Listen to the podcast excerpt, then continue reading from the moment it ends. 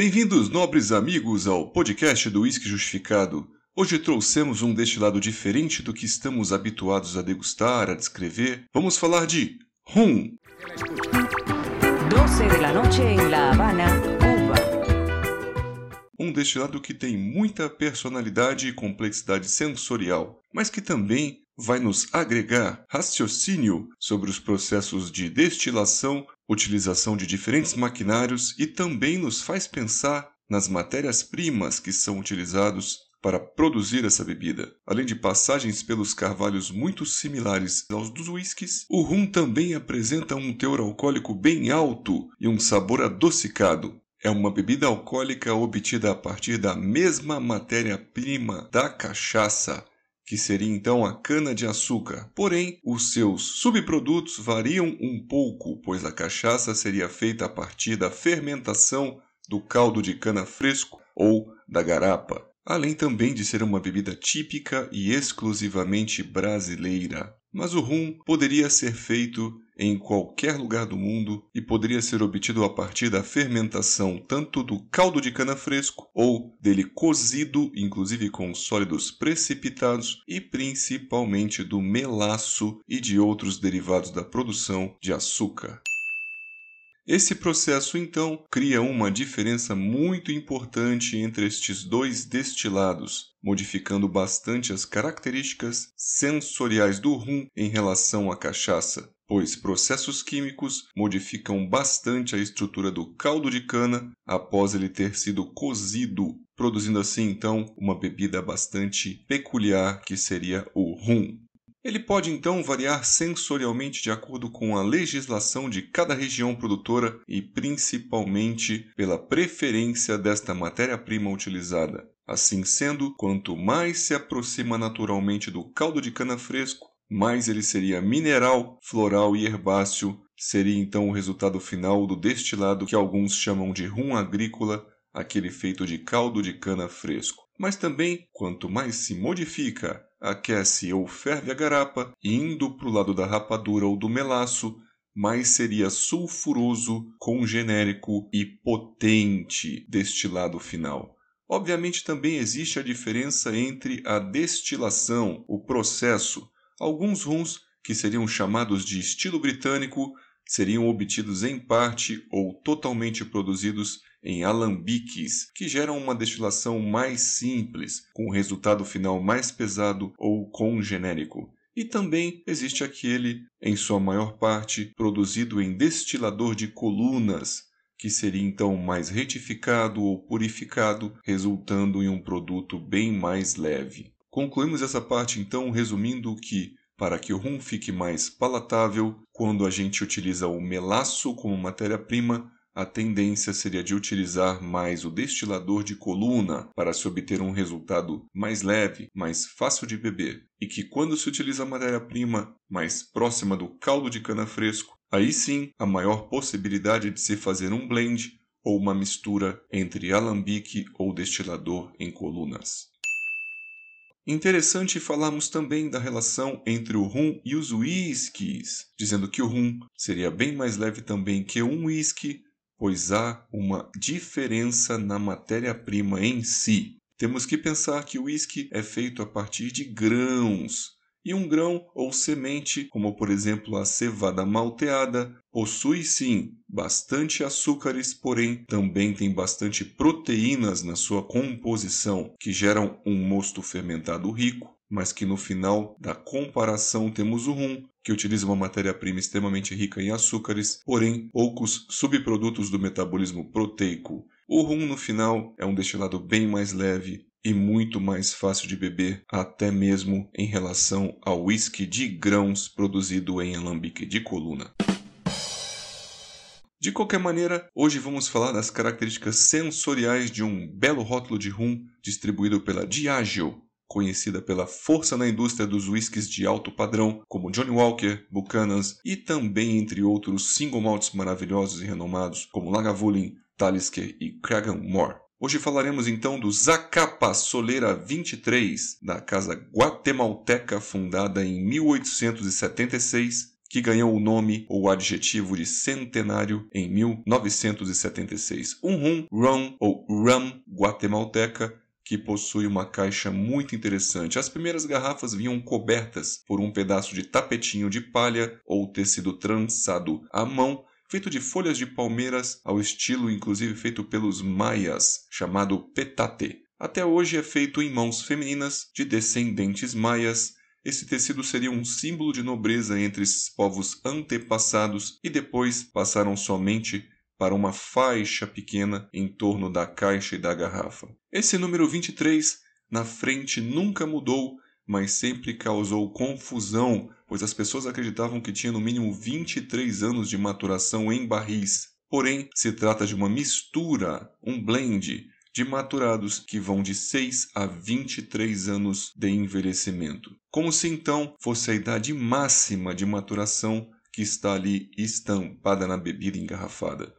Ele ganhou o primeiro lugar na categoria de Room Premium por quatro anos consecutivos no Festival Internacional de Rum, em 98, 99, 2000, 2001, sendo reconhecido como bastante tradicional e isso acaba vindo estampado no rótulo abaixo do escrito Solera aqui na garrafa. Essa palavra seria então relacionada ao método de envelhecimento em barris de carvalho, o método Solera, quem quiser saber mais sobre este método, indicamos o nosso próprio capítulo sobre o Glenfiddich, 15 anos aqui no podcast, onde a gente explana sobre este método e a disposição dos barris para amadurecimento da bebida, buscando, obviamente, um amaciamento e também complexidade interessantes, misturando aí bebidas em diferentes estágios de maturação, mesclando o novo com o antigo, o vivo frutado e mais ativo com algo mais envelhecido, com aromas marrons e complexos. Resumidamente, o que ocorre aqui então seria uma passagem em barris empilhados e a bebida vai passando sequencialmente por barris de carvalho americano ex-bourbon para outros barris que maturavam inclusive vinho sherry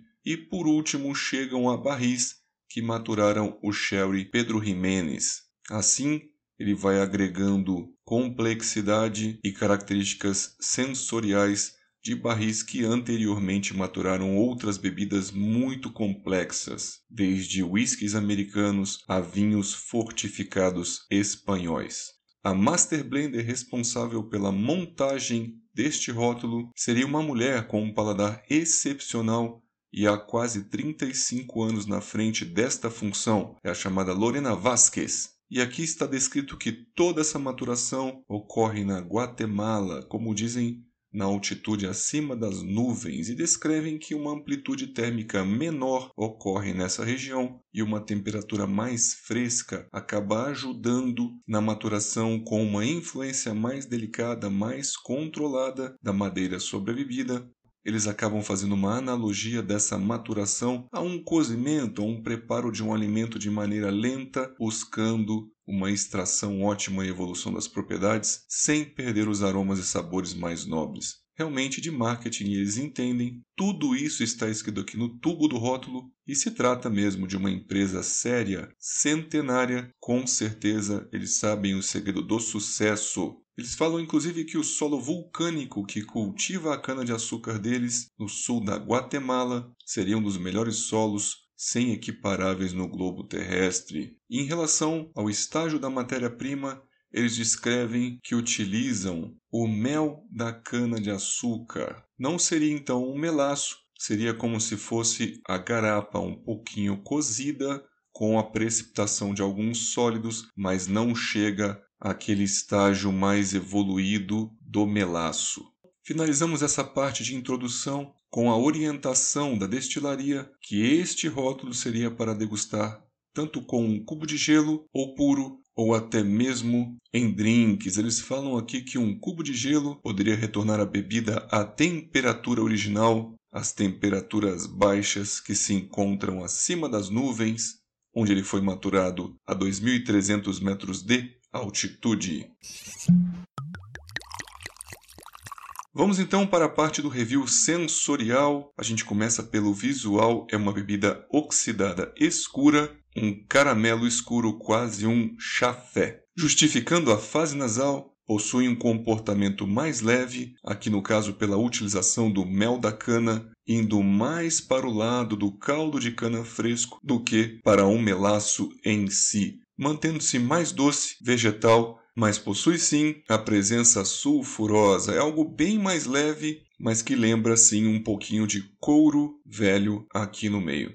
Percebe-se então a influência da madeira aveludada e de uma boa maturação com muitos aromas marrons, como o da casca de coco, castanhas e avelãs terrosas, caramelos queimados ou amargos, além também do doce toffee com baunilha. Vemos chocolate e café. As frutas secas surgem como bananas passas em uma excelente potência, além também de figos secos, ameixas e tamarindos. Possui uma excelente complexidade com especiarias de cravo, canela e pimenta preta. Slantia. Em boca, possui excelente correspondência ao nasal, sendo tanto doce como apimentado. Possui um bom equilíbrio ácido-alcoólico que geram aqui uma salivação e também um calor de boca, na medida sem sobressalência aqui entre os dois. O comportamento seria então leve e pouco oleoso, não impregnante, com a persistência gustativa média a alta, com um residual de boca, deixando madeira resinada e enceirada, além de café, baunilha apimentada e couro. Aqui na fase bucal, então, seria muito mais visível essa influência sulfurosa e a madeirada picante que trazem para nós essas notas de especiarias e de couro. Chegamos então ao final deste capítulo muito satisfeitos e felizes com a qualidade do estudo das descrições sensoriais aqui passadas. Lembramos que não é fácil manter um bom nível de informações, ainda mais mudando aqui a bebida, falando de algo diferente do que estamos acostumados no podcast. Mas agradecemos o interesse de todos pelos capítulos e queremos mostrar ao público a versatilidade e a capacidade que outros destilados também têm de nos gerar momentos nobres e emoções sensoriais. E assim sendo, já fizemos capítulos sobre licores, cachaças e agora entrou no portfólio essa bebida maravilhosa que vai muito bem com charutos como o rum. Eu deixo então algumas dicas de harmonizações que eu testei e aprovei, como no caso Appleton State Blend 12 anos, rum bem mais sulfuroso e picante, com alguns charutos nacionais que são jovens e de fortaleza média a alta. E este Zacapa Centenário 23 aqui de hoje harmonizou muito bem com um belo charuto terroso como Monte Cristo, além também de um amendoado como Oyo de Monterrey. Eu termino então lembrando a todos da nossa conta no Instagram, onde o público pode deixar críticas, sugestões, além de perguntas que poderíamos responder principalmente se você quer saber de um comparativo entre os outros rums, como o Habana Club, entre outros que eu gostei bastante. Meus amigos, eu fico por aqui. Um abraço a todos e lhes vejo nos próximos podcasts.